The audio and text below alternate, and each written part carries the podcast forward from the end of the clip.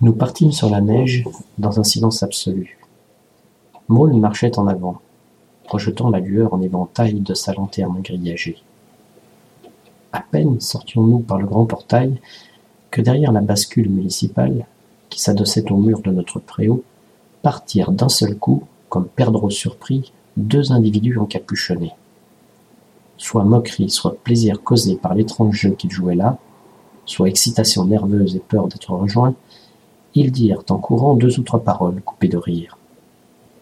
Maulne laissa tomber sa lanterne dans la neige en me criant Suis-moi, François Et, laissant là les deux hommes âgés incapables de soutenir une pareille course, nous nous lançâmes à la poursuite des deux ombres, qui, après avoir un instant contourné le bas du bourg en suivant le chemin de la vieille planche, remontèrent délibérément vers l'église. Ils couraient régulièrement sans trop de hâte, et nous n'avions pas de peine à les suivre. Ils traversèrent la rue de l'église où tout était endormi et silencieux, et s'engagèrent derrière le cimetière, dans un dédale de petites ruelles et d'impasses. C'était là un quartier de journaliers, de couturières et de tisserands, qu'on nommait les petits coins. Nous le connaissons assez mal, et nous n'y étions jamais venus la nuit. L'endroit était désert le jour. Les journaliers étaient absents, les tisserands fermés, et durant cette nuit de grand silence, il paraissait plus abandonné, plus endormi encore que les autres quartiers du bourg. Il n'y avait donc aucune chance pour que quelqu'un survînt et nous prêtât main forte. Je ne connaissais qu'un chemin.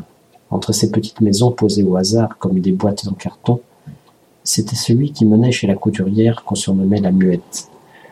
On descendait d'abord une pente assez raide, d'allée de place en place, puis après avoir tourné deux ou trois fois, entre des petites cours de tisserands ou des écuries vides, on arrivait dans une large impasse fermée par une cour de ferme depuis longtemps abandonnée.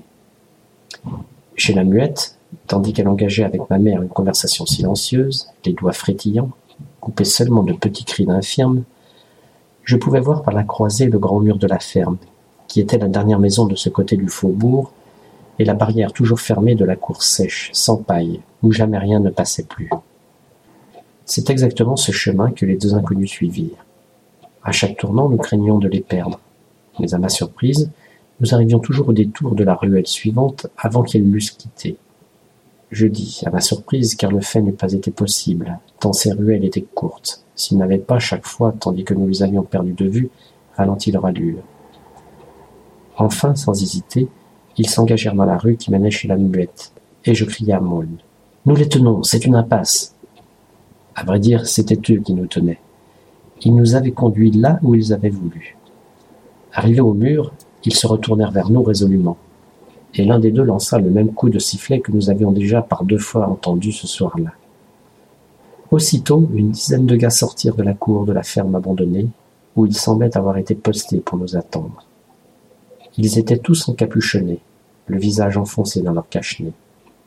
Qui c'était, nous le savions d'avance, mais nous étions bien résolus à n'en rien dire à M. Sorel, que nos affaires ne regardaient pas.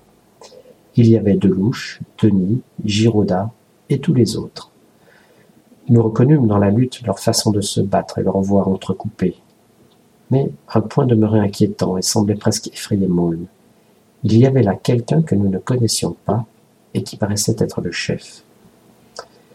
Il ne touchait pas Maulne, il regardait manœuvrer ses soldats qui avaient fort à faire et qui, traînés dans la neige, déguenillés du haut en bas, s'acharnaient contre le grand gars essoufflé. Deux d'entre eux s'étaient occupés de moi, m'avaient immobilisé avec peine, car je me débattais comme un diable. J'étais par terre, les genoux pliés, assis sur les talons.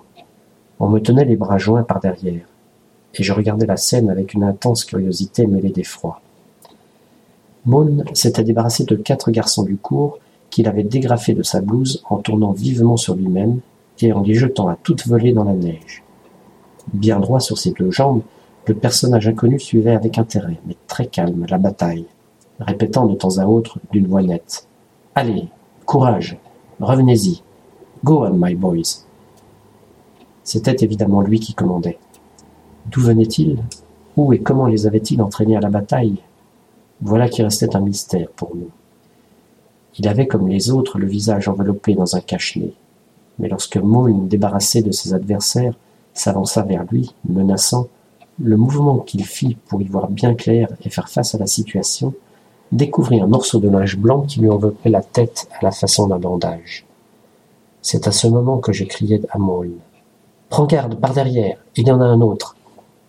Il n'eut pas le temps de se retourner que de la barrière à laquelle il tournait le dos, un grand diable avait surgi, et passant habilement son cache-nez autour du cou de mon ami, le renversait en arrière.